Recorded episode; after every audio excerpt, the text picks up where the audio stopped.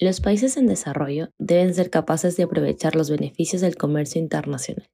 Ana Lind.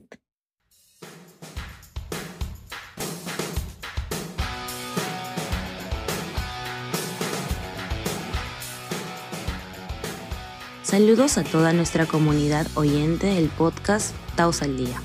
Mi nombre es Brenda Santamaría, miembro de la Comisión de Investigación del Taller de Derecho y Relaciones Internacionales Alberto Ulloa Sotomayor, y el día de hoy les hablaré sobre el objetivo de la política exterior. En esta oportunidad hablaremos sobre qué es la nueva ruta de la seda, cómo y cuándo se empezó a hablar de esta, cuáles son sus principales desafíos de su construcción y una opinión al respecto.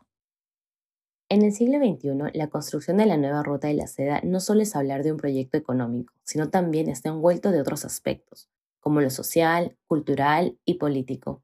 Ello debido a la grandeza del proyecto y los estados involucrados en este, tanto como participantes, beneficiarios y también como afectados.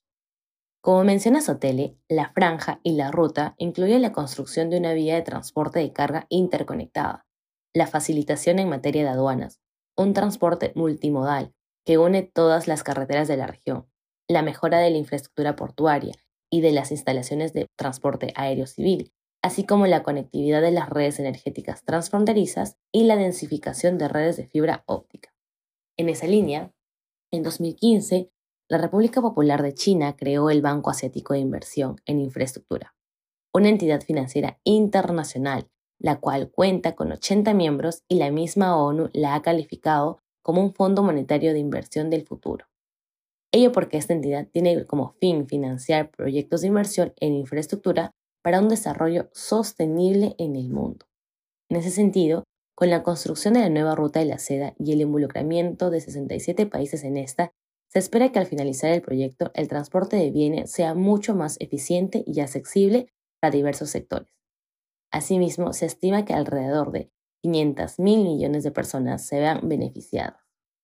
Por otro lado, la ejecución de este proyecto también tiene países de Latinoamérica involucrados, como Panamá, Perú, Chile, Argentina, entre otros.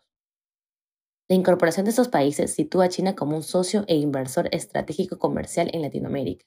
Además, se espera que los beneficios de la ejecución de los proyectos de la República China sean de principal crecimiento y desarrollo en la región, debido al fácil acceso y tránsito de los bienes y mercancías que será a partir de este, así como de las mayores inversiones.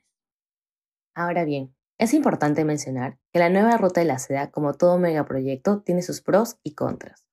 En esta línea, si bien se espera que los beneficios de este sean mayores que los perjuicios, es menester mencionar las dos caras de esta construcción.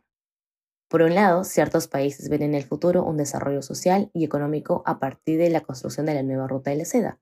Sin embargo, otros ven afectados derechos como al medio ambiente, identidad y a su propio territorio.